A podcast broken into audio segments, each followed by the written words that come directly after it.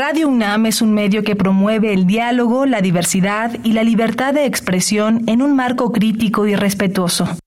Los comentarios expresados a lo largo de su programación reflejan la opinión de quien los emite, mas no de la radiodifusora.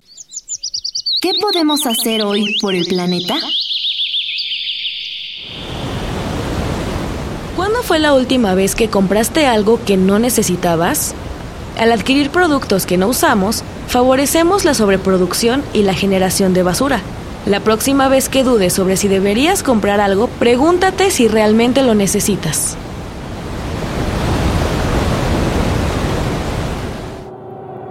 Habitare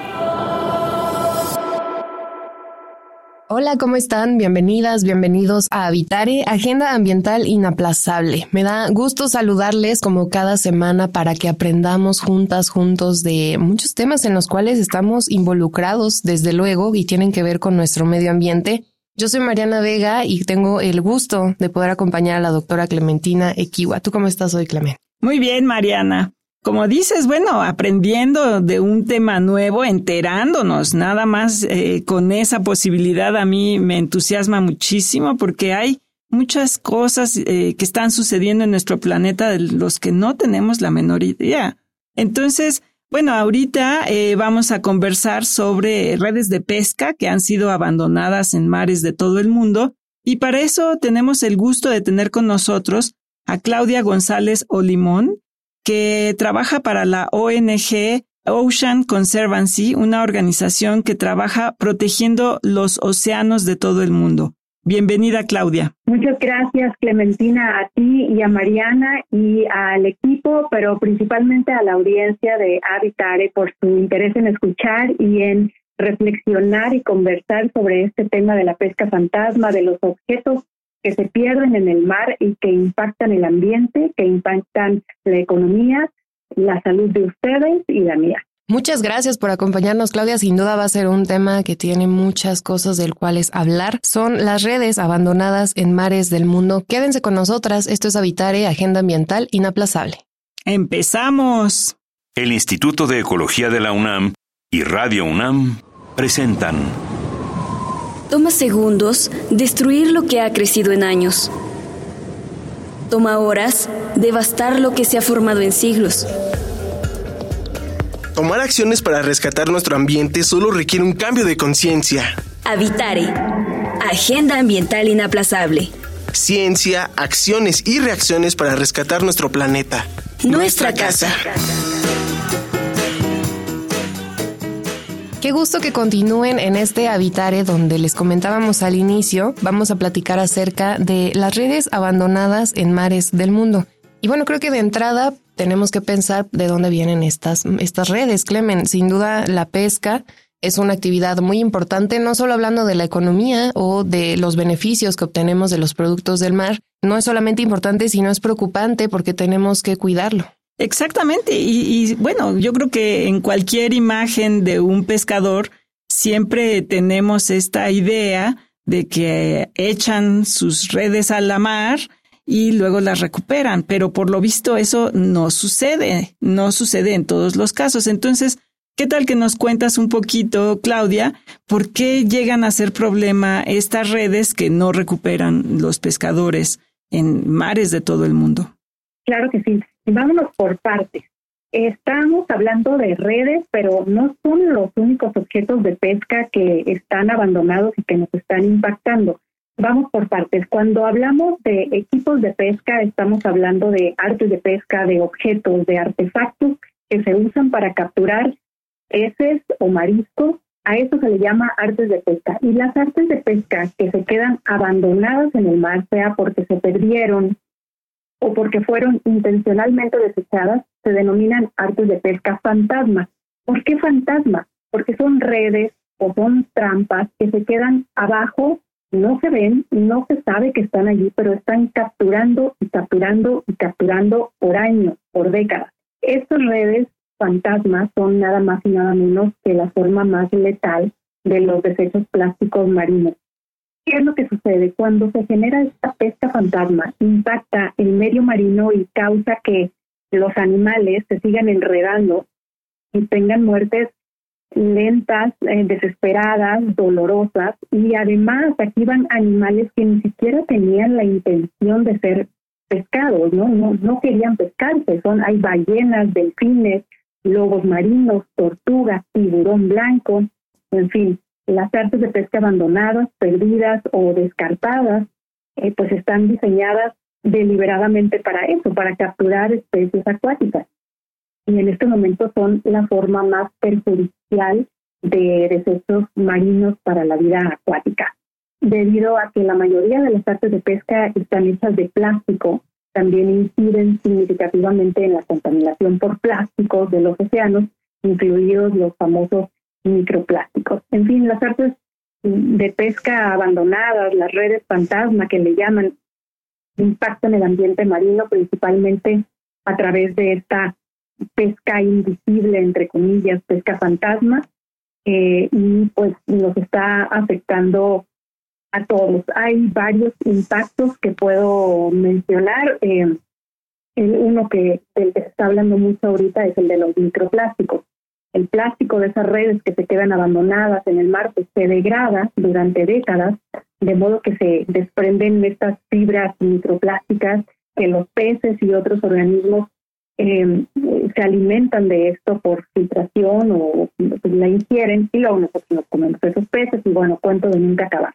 Dentro de los impactos es eh, pues las especies que están en riesgo, ¿no? Los mamíferos marinos, las aves, los reptiles que quedan atrapados en estas redes abandonadas, están todos en riesgo. Hay cifras, eh, les puedo mencionar muchas cifras de diferentes tipos, pero aquí hay una que dice el 45% de todos los mamíferos marinos que figuran en la lista roja de especies amenazadas de, de la Unión Internacional para la Conservación de la Naturaleza han sufrido el impacto de los desechos plásticos marinos y de las artes de pesca por ingesta o por enredo. Hay otros impactos que, eh, que se reflejan mucho y que creo que la gente de las ciudades lo pueden ver. El impacto a la economía de las hay impactos económicos en las artes de pesca eh, son muy considerables. En algunos lugares se estima que el 30% de las especies de peces comerciales quedan atrapadas en, eh, en redes. ¿Qué quiere decir esto? Quiere decir que hay por lo menos 30% de peces que ya nadie se va a comer. No los vamos a poder comer nosotros ni ustedes. Entonces esto ya también afecta el tema de seguridad alimentaria, ¿no? El pescado es una forma crucial de proteína animal en las dietas de las personas en todo el mundo y su consumo mundial ha aumentado en un 122%, digamos, en los últimos 30 años. Eh, la pesca es una fuente importante de alimentación y empleo para personas de casi todos los continentes y es crucial para mantener el medio de vida de las comunidades costeras, pero de nuevo, ¿no? 30% de peces se quedan enredados allí, abandonados en el fondo del mar y nadie los está aprovechando, ¿no? Entonces, básicamente la pesca fantasma es la pesca sin beneficio para nadie. Y en esta cadenita que nos estás narrando, Claudia, que va desde asegurar esta seguridad alimentaria de las personas hasta que se lleva a cabo la pesca y se quedan estos artefactos de los cuales ya nadie se hace responsable, pues pasa mucho tiempo y hay muchas personas involucradas, ¿no? Me gustaría que nos cuentes un poco cómo es que llegan a estas cifras, cómo es que están monitoreando todo este material fantasma que se queda en los océanos y cuál es tu trabajo en el proceso. Bueno, hay muchas instancias que se dedican a hacer investigaciones y hay, cifras nuevas y cifras no tan nuevas, pero que de todos modos nos siguen impactando y las seguimos usando. Por ejemplo, hay una de una cifra de 2009 del Programa de las Naciones Unidas para el Medio Ambiente y la FAO que estimaron que al menos 640 mil toneladas de artes de pesca se abandonan, se pierden o se desechan en nuestro océano cada año váyanle sumando, váyanle sumando. Y además, estamos hablando de esta cifra de 2009, es probable que, eh, seguro, esta cifra es mucho mayor en la actualidad, pero se siguen haciendo los estudios antes de hacer publicaciones. Eh, los artes de pesca fantasma se han convertido en un enorme problema en nuestro océano. Hay estudios recientes, eso sí, en donde participa gente incluso de Ocean Conservancy, que es la organización en la que trabajo. Estudios recientes que sugieren que las artes de pesca podrían constituir entre el 46 y el 70% de los macroplásticos flotantes en los giros oceánicos y se miden por su peso. Entonces también esta cifra es abismal y dramática. Eh, en fin, hay gente que se está dedicando a hacer estos estudios a nivel internacional, a nivel local, cada quien está poniendo su, su granito de, de arena. No, bueno, es que es, es de impresionante. Sí. Pero eh, una de las cosas que a mí me gustaría que nos contaras un poco, Claudia, es cómo se involucra las comunidades de pescadores, porque pues realmente siempre sucede, ¿no? Que, que las personas que hacen investigación dicen, eh, bueno, esto se debería hacer, pero a la hora de hacer las cosas realidad y de involucrar a las personas que están en el trabajo, pues hay una fragmentación de esa comunicación. Cuéntanos un poquito sobre ese tema. Bueno, el tema de las, de las redes abandonadas, eh, cualquiera eh, podría pensar que es un tema de pescadores y resulta que no, resulta que hay por lo menos 12 grupos, 12 sectores eh, de personas que tienen que ver con el tema y que pueden hacer cosas para, para ayudar. Pero podemos empezar justamente por los pescadores, ¿no? Claro que se involucran, de hecho, pues ellos son alguien a quien les afecta directamente la presencia de tantas redes abandonadas. ¿Por qué les afecta? Porque ellos cuando tienden sus redes se enredan con otras redes que están allí abandonadas, entonces pierden su pesca, ¿no? Hay buzos también que se echan al mar y que se enredan en las redes que están ahí, buzos que están pescando, no sé, almeja, les afecta, ¿no? Entre más redes abandonadas haya en el mar, menos se va a poder hacer una, una pesca eh, productiva. Y, eso, independientemente de que las cifras de producción pesquera de México son abismales también, las últimas son de casi dos millones, ya casi dos millones de toneladas anuales de producción pesquera, digo, es un tema de orgullo, pero a la vez de responsabilidad, lo que eso implica, porque donde hay pesca hay redes abandonadas. Entonces ya nos podemos imaginar cómo, cómo está el mar en México y de eso podemos hablar eh, más adelante sobre un modelo de, probabilidad de ocurrencia de de pesca en México. Pero bueno, siguiendo con, con cómo se involucra la gente. Los pescadores son los principales afectados, eso sí, los que lo ven primero, y ellos son eh, parte de estos procesos de remoción de las artes de pesca fantasma solo por mencionar un caso, en el, en el Alto Golfo de California, en el, área de Baja California, San Felipe, por ejemplo, y en el Golfo de Santa Clara, bueno, hay pescadores que se dedican a buscar redes abandonadas y a sacarlas. Hay un proyecto que se inició, que fue como de 2016 a 2020, en donde participaron 17 instancias, entre ellas, obviamente, el sector pesquero, y era un proyecto institucional muy bonito donde se trataba de entre todos se coordinaban y los pescadores iban y barrían entre comillas la, la zona y encontraban redes arrastrando un gran pin, eh, detectaban donde había redes, amarraban una boya, luego llegaban unos barcos grandes y a sacar las redes, que no es un trabajo fácil, se necesitaban sistemas de recobro, mucha gente, este, porque están muy pesadas, ¿no? Y encontraron en ese lapso más de 1.300 redes abandonadas en un pedacito, en un pedacito, en un área de 200 kilómetros cuadrados, que es una nada. Claro, porque está curioso además pensar que si este es un problema global porque hablamos de que están presentes en todos los mares del mundo, aunque no todos los países, por ejemplo, tengan acceso al mar directamente, sí se benefician de estos productos. Y en ese caso México me parece que puede ser pues muy innovador porque sí es una actividad de la que se sostiene principalmente. Entonces, hace un momento decías acerca de esta creación de un modelo nuevo. Cuéntanos al respecto un poco, por favor, Claudia. Sí, bueno, me voy un poquito, un poquito para atrás. En 2020, el gobierno de México se hizo parte de la iniciativa global sobre artes de pesca fantasma, que es en donde yo trabajo, esta iniciativa global sobre artes de pesca fantasma es, em, pues está operada en Ocean Conservancy y es la mayor alianza intersectorial dedicada a resolver el problema específico de las artes de pesca fantasma. Se trata de mejorar la salud de los ecosistemas, de salvaguardar la salud humana y los medios de subsistencia de los pescadores y proteger la vida marina. Esta iniciativa global sobre artes de pesca fantasma es una alianza de más de 130 grupos, donde están incluidos algunos gobiernos de algunos países, eh, sector privado, organizaciones de la sociedad civil, academia y, por supuesto, la industria pesquera.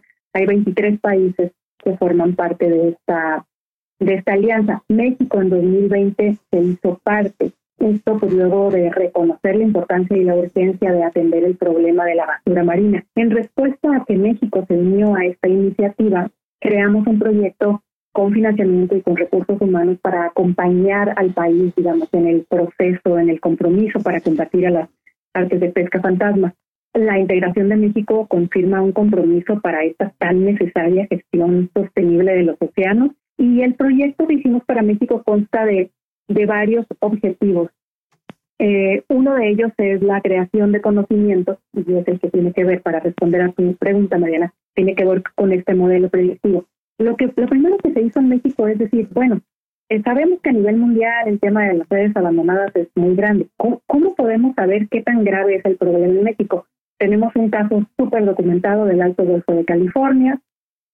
Ok, ese ya está, digamos, bien documentado. ¿Qué más hay? Vamos a mapear toda la costa, pues no sé, hay que ver el Pacífico, el Golfo de México, cómo está la situación allí. Entonces, lo primero que se hizo es tratar de hacer un primer ejercicio, un, de saber cómo está la situación ahí. Se hicieron encuestas en todos los sitios pesqueros de todos los estados de México que tienen que tienen mar. Se hizo también mucha investigación documental y se llegó después de un año de trabajo con varias organizaciones. Se llegó a un documento que es un modelo predictivo de probabilidad de ocurrencia de redes abandonadas en México, una especie de, de mapa de posibles hotspots donde es más probable que haya redes abandonadas. Ahora, entre más datos se tenga para nutrir ese modelo, pues más afinado va a ser. Este es el primero que se hace. Eh, obviamente necesitamos tener más datos. Esperamos que pronto, no sé, la autoridad mexicana competente, la CONAPESCA, la, el INAPESCA puedan también sumar datos a ese modelo para tener más claridad. Pero bueno, me refiero a que ya se tiene un primer ejercicio, un primer norte de dónde guiar los esfuerzos esa, es, esa fue una de las actividades que, se hicieron para empezar eh, a combatir las artes de pesca fantasma en México, pero se hicieron otras actividades, creación de capacidades, se impartió una serie de talleres desde Ensenada hasta Cancún en diferentes sitios, con pescadores, con autoridades, con sociedad civil, eh, talleres para eh, explicar cuáles son las buenas prácticas que puede hacer cada quien para prevenir, para mitigar, para, corregir las redes fantasma. Otra de las actividades que se han hecho en México es la remoción de las redes fantasma. Hemos eh, localizado puntos críticos y vamos, armamos un equipo y se hace la remoción de las redes. También estamos trabajando en el reciclaje de las mismas. Tenemos convenios con, con empresas que se dedican al reciclaje de las redes y que con estas redes fabrican productos como lentes oscuros, chamarras, patinetas y demás. También otra de las actividades que se está haciendo a partir de que México se inscribió, digamos, en esta iniciativa, pues es la colaboración trilateral México, Estados Unidos, Canadá. ¿Por qué esos tres países? Porque pues, las redes también se mueven, ¿no? No, no son las redes fantasmas se mueven del lugar y son un problema transfronterizo que se debe abordar de esa manera, ¿no? Entre todos. Y otra de las actividades que se hacen es esta parte de probar nuevas tecnologías para evitar que se pierdan las redes. Y eh, por último, eh, la actividad de campañas de incidencia. Estamos trabajando con el Ejecutivo y con el Legislativo para que entre todos abonen en este tema. Con el Ejecutivo estamos trabajando desde hace un par de años en la elaboración de una estrategia nacional de, gestión integral de artes de pesca fantasma. Allí lo tienen ahorita pues el gobierno federal y van avanzando en el tema. Esperemos que pronto haya publicado una especie de plan de acción, una estrategia para México para eh, abordar este tema. Y con el legislativo pues también estamos tratando de, incidir. Hay varias propuestas de decretos, de propuestas de reforma a leyes de la ley de residuos, la ley de pesca, la ley de medio ambiente, eh, para que se incluya y se le dé atención a este tema de las artes de pesca fantasma. Y entonces en eso estamos en México eh, de manera muy general. Y, hablando un poco de toda esta manera de involucrar a las comunidades, no solamente pesqueras y, todas las que nos describiste, ¿cómo podríamos eh, fomentar que, por ejemplo, nuestro público coopere de alguna manera, ¿no? Eh, por ejemplo, me he encontrado por ahí algunas aplicaciones eh, para localizar esas, eh, e-, esos residuos, algo como una especie de ciencia ciudadana, que sería genial no sé, que tuviéramos aquí, yo sería la primera en descargarla y estar tomando fotos de donde hay una cantidad de plásticos eh, eh, increíble. Pero, ¿cómo, ¿cómo podríamos hacerle, Claudia, para, para invitarlos a que a lo mejor cambien un poco sus hábitos para, de consumo o, o que colaboren con estas iniciativas de ayudar a documentarle eh, en dónde están los, eh, los plásticos fantasma? Sí, hay, hay varias maneras. En principio tenemos, por ejemplo, en la página a su disposición unos, unos, una especie de manual, unos cuadernillos que se llaman Marco de Buenas Prácticas para la Gestión de las Artes de Pesca. Y en esos viene detallado, viene como un, una especie de índice y tú te identificas quién soy en esta tablita. Soy un, soy un eh, regulador de la pesca, soy organización civil, soy un pescador, tengo un negocio de mariscos y te vas a la página donde te dicen qué puedes hacer específicamente para, para colaborar en esto. Bueno, esa es una opción así muy, muy general, ¿no? Eh, mencionaban una aplicación, sí, en la iniciativa global sobre artes de pesca fantasma tenemos una aplicación móvil para tanto para Android como iOS. Eh, pueden descargar de manera gratuita, se llama Ghost Gear Reporter. Y mm, es una aplicación donde puedes identificas una, un arte de pesca abandonada en la playa o sea, la reportas allí y vas respondiendo. Es una aplicación muy amigable, vas respondiendo preguntas como en dónde estaba, qué tipo de red era, tenía algo, tenía animales, la, la, la. Esa es una de las opciones. Y eso es algo muy importante porque es como ciencia ciudadana y esos datos ayudan y también alimentan este modelo de probabilidad de ocurrencia de arte de pesca en México que creemos que puede ser una herramienta muy útil en algún momento dado para que las autoridades sepan en dónde está eh, la mayor concentración del problema. Pero también esta parte que comentaban de cómo consumir de manera más sostenible, también eso, es muy fácil ir al mercado y agarrar un filete de algo, a veces sin saber de dónde viene. Yo sé que también es difícil estar tratando de averiguar detalles y lo que queremos es solo rápido comprar, comer y listo. Pero si hay oportunidad, tal vez hacer un poco de más conciencia y más reflexión de, de dónde viene lo que estoy comprando, tratar de consumir productos que no estén impactando tanto el, el ambiente. Y, y hay otra serie de cosas que puede hacer la gente, digamos, alguien que diga, yo no como marisco, no como pescado y nunca voy a la playa. Ni voy a usar la aplicación,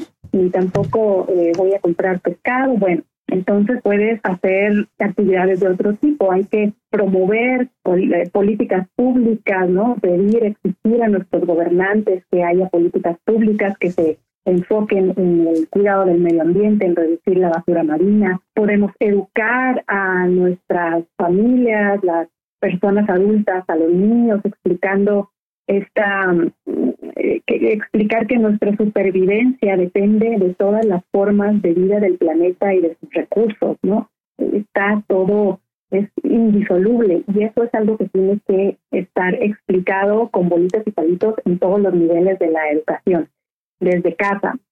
Eh, se puede también como acción apoyar al gobierno de México y apoyar al sector pesquero eh, que está tratando de combatir a las artes de pesca fantasma. Y de nuevo, exigir a los gobernantes a que tomen decisiones, aunque sean difíciles, aunque sean decisiones controvertidas, pero ya es, es momento de, de ponerle solución a esto. No, no, no quiero ser dramática, pero no nos, no nos queda mucho tiempo. Mira, a nivel eh, internacional, en marzo de 2022, la Asamblea de las Naciones Unidas para el Medio Ambiente adoptó por fin una resolución histórica para tratar de acabar con la contaminación por plásticos. Esta resolución que se llama Esfuerzos hacia un instrumento internacional jurídicamente vinculante. Y este marca el primer gran esfuerzo para abordar la contaminación por plásticos a nivel mundial.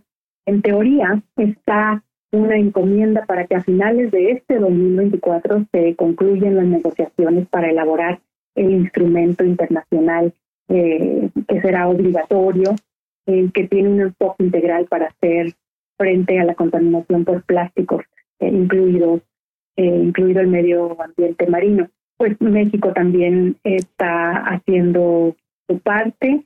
En México, por lo pronto, no existe una definición legal de artes de pesca fantasma, no existen instrumentos de política pública específicos o adecuados para hacer frente a las artes de pesca fantasma.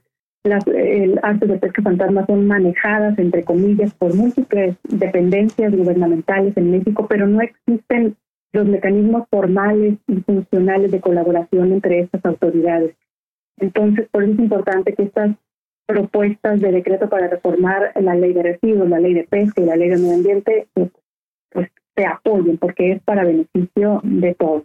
Claro, y qué bueno que lo mencionas de esa manera, Claudia. Creo que algo que afecta o que puede acrecentar la indiferencia de muchas personas ante este tema es que como arrojamos los objetos al mar y en realidad ya no los vemos, es como si en nuestro imaginario desaparecieran de pronto, pero siguen existiendo, causando problemas como el que ya nos narras tú ahora. Lamentablemente este habitare se nos termina, Clemen, pero podríamos seguir dando también muchas más recomendaciones. Sí, bueno, siempre nos sucede que el tiempo nos gana, tenemos muchas cosas que platicar y bueno, pues tenemos que aceptar la realidad del, del, tiempo.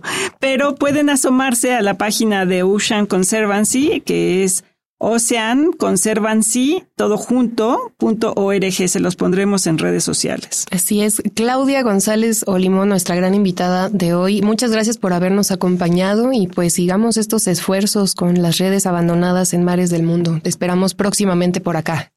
Muchas gracias Mariana, Clementina y al auditorio de Habitare por la invitación y espero que platiquemos pronto.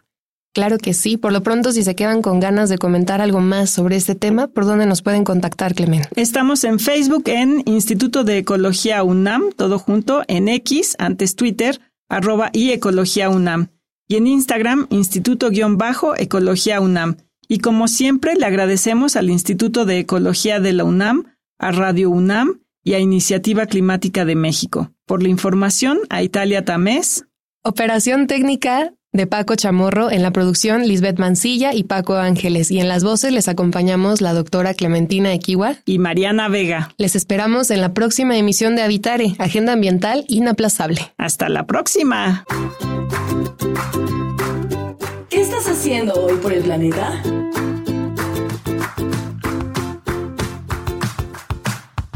Hemos optado por usar este tipo de focos que son más amigables con el medio ambiente, que nos permite ahorrar energía. Visita ecología.unam.mx para obtener más información sobre el tema de hoy. Y si quieres escuchar todas nuestras emisiones, entra a radiopodcast.unam.mx. Radio UNAM y el Instituto de Ecología de la UNAM presentaron Habitare, Agenda Ambiental Inaplazable.